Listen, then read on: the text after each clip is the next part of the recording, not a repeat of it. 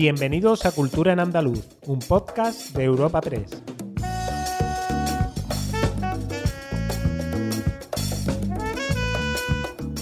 Os damos la bienvenida a Cultura en Andaluz, el podcast de Europa Press Andalucía en el que presentamos las novedades culturales más destacadas de la semana.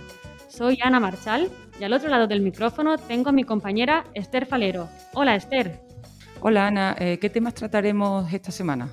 Empezaremos con la exposición La ciencia según Forges, que alberga la Casa de la Ciencia de Sevilla, para continuar con el Festival de Música Antigua de Granada, dedicado este año a la figura de Alfonso X el Sabio.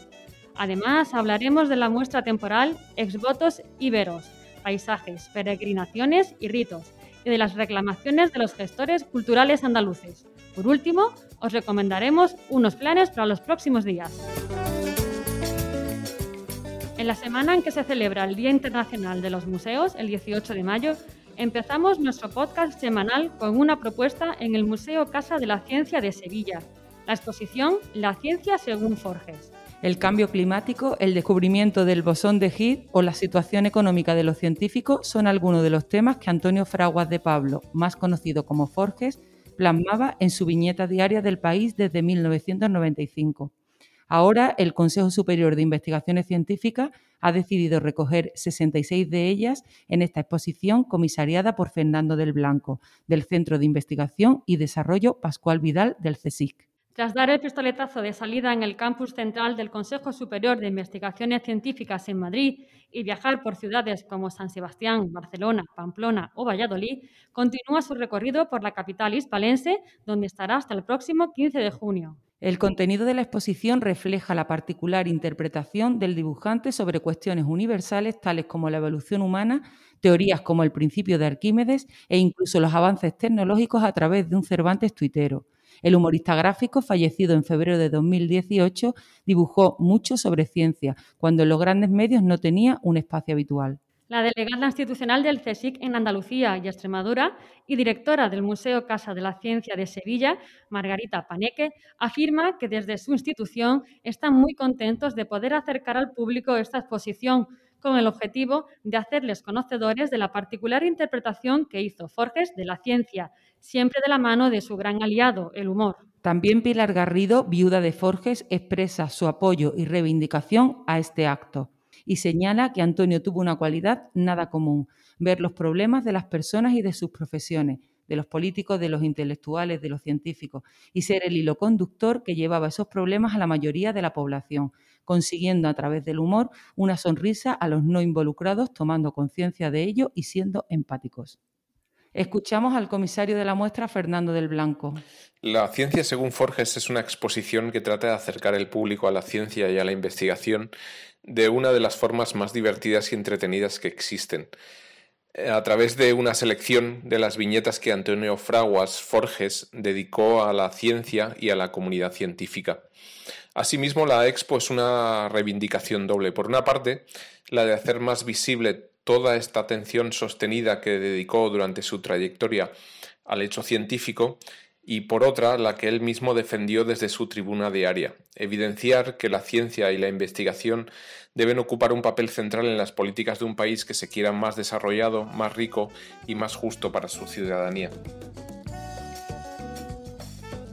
Granada acoge hasta el 30 de mayo una nueva edición del Festival de Música Antigua, una apuesta por el diálogo sosegado entre culturas y que en esta ocasión conmemora el octavo centenario del nacimiento del rey Alfonso X el Sabio.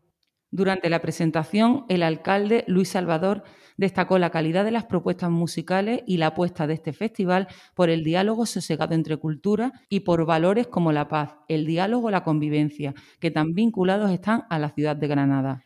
Tanto los conciertos como las conferencias y cursos programados se celebran en espacios como el Auditorio Manuel de Falla, el Palacio de Carlos V, la Casa de los Tiros, la Corala de Santiago, el Palacio del Almirante, el Cuarto Real de Santo Domingo, el Centro Gran Capitán, el Museo Arqueológico o el Monasterio de San Jerónimo.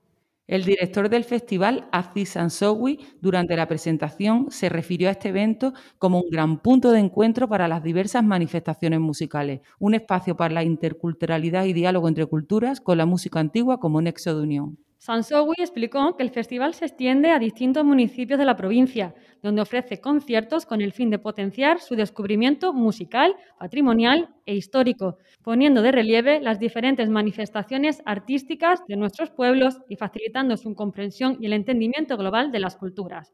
Asid Sansowi destaca la necesidad del diálogo y el respeto mutuo entre culturas. Este año conmemora el 18 de nacimiento de esta figura, de este rey, ¿no? de este rey que, que, que, todos los músicos durante todos los años eh, eh, hacemos programas, las cantigas de este, de este rey. ¿no? Eh, mostrar el mensaje de la convivencia multicultural, una realidad integradora la que vivió este rey hace 800 años y que conserva hoy en día un mensaje muy actual, la necesidad del diálogo y el respeto mutuo entre culturas. La antigua Escuela de Magisterio de Jaén y el Museo Íbero acogen la exposición temporal Exvotos Íberos, Paisajes, Peregrinaciones y Ritos, la muestra cuenta con una selección de 20 piezas de la colección del Museo Arqueológico Nacional, así como los resultados de las últimas investigaciones llevadas a cabo desde el Instituto de Arqueología Ibérica de la Universidad de Jaén. La exposición está enmarcada en los programas de proyectos culturales y obra invitada del Vicerrectorado de Proyección de la Cultura y Deporte de la Universidad de Jaén. El objetivo principal de esta muestra es la presentación de los resultados de las últimas investigaciones arqueológicas llevadas a cabo desde el Instituto de Arqueología Ibérica de la Universidad de Jaén, centradas en el estudio de los paisajes rituales, las peregrinaciones y los materiales implicados en el culto. En concreto, el espacio Obra Invitada acoge una cuidada selección formada por 20 piezas de la colección de exvotos del Museo Arqueológico Nacional, expuestas por primera vez en Jaén 100 años después de su descubrimiento en el Collado de los Jardines, en Santa Elena. Por su parte, el Museo Íbero añade ejemplos del Fondo Marshall, recientemente depositados en el mismo, que ha sido clave para la comprensión de las dimensiones y dinámicas del territorio de Cástulo, como se explica en esta misma obra. A esto hay que unir el conjunto de toréutica procedente de Aza del Rayo, en Sabiote, Jaén, que ocupa un espacio central e individualizado en el marco de la exposición, pues ha supuesto un avance para abordar el estudio de estos materiales, normalmente descontextualizados, en la medida que ha sido posible el análisis integral e interdisciplinar de un contexto de referencia. También para poner el acento en la concienciación sobre el valor del patrimonio arqueológico para el conocimiento de las sociedades del pasado, la importancia de su difusión y los efectos nefastos que el expolio causa en los sitios arqueológicos tanto por la destrucción del mismo como por la pérdida de una información valiosísima para la ciencia. Escuchamos a Carmen Rueda, investigadora y una de las comisarias de la muestra. En el Museo Ibero podemos ver eh, la continuación de la exposición centrada ya en el estudio de los paisajes rituales, en cómo eran, cómo definían las cosmovisiones esta sociedad ibera y cómo desde el Instituto Universitario de Investigación en Arqueología Ibérica de la Universidad de Jaén estamos aportando nuevas investigaciones que nos ayudan a matizar y a delinear realmente cómo eran estos santuarios y estos paisajes rituales.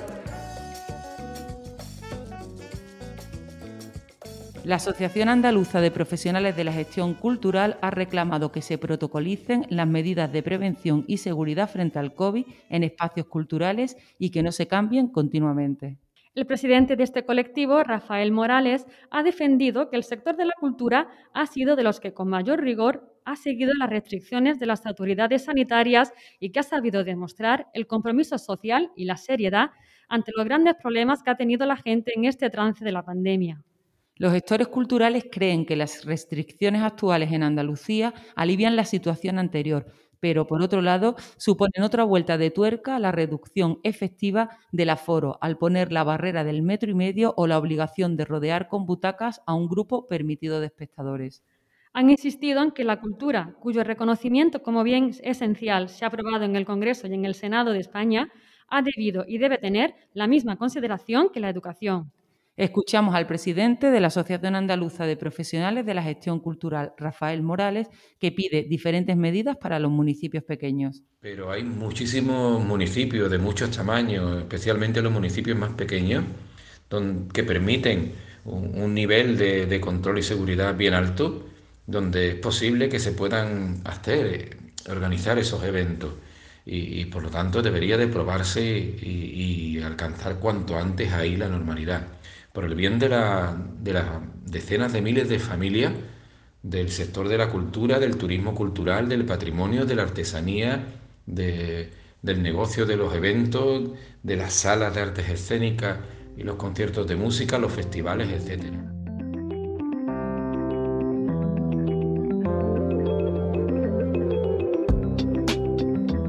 Agenda semanal de Cultura en Andaluz.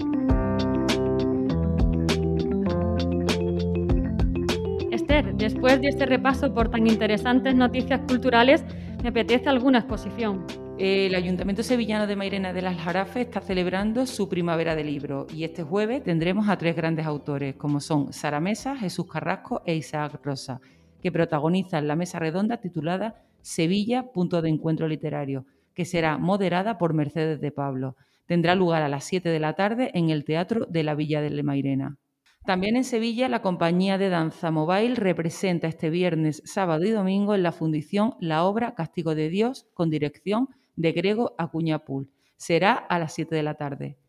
El Auditorio Manuel de Falla de Granada acogerá por su parte el 29 de mayo a las 8 y media de la tarde el espectáculo Imparadisum, creado y dirigido por Pepe Luis Carmona Bichuela, en el que fusiona flamenco a través del cante con música coral y sonidos sinfónicos. Y en Córdoba, el Real Jardín Botánico y la Ciudad de los Niños y las Niñas ha modificado su horario y ya desde la pasada semana el primero se puede visitar de martes a sábado de 10 a 8 de la tarde y de 10 a 2 de la tarde los domingos, mientras que la segunda mantiene abiertas sus instalaciones en horario de 10 a 2. ¿Y tú, Ana, eh, tienes alguna sugerencia? No sé, tengo a lo mejor ganas de un concierto o algo así. Te propongo un plan de mi tierra, Esther. En Úbeda, Jaén, puedes asistir este fin de semana y el que viene al Festival de Clown y Circo Fucha de Primavera, Después, el Centro Cultural La Malagueta acoge desde el jueves hasta el sábado el Festival de Filosofía Cluedo Filosófico, Indicios y Señuelos de la Cultura Contemporánea, que se desarrollará como una serie de partidas de Cluedo del juego con casos del crimen filosófico. En Huelva, este sábado a las 7 de la tarde, puedes disfrutar de Ale Rivera en un concierto en Islantilla. En Almería, también el sábado, pero una hora más tarde, a las 8, tenemos a Marco Di Maggio, uno de los mejores guitarristas de rock and roll del mundo en el Teatro Apolo. Disfrutad, os recordamos que cada jueves os ofrecemos una nueva entrega de Cultura en Andaluz.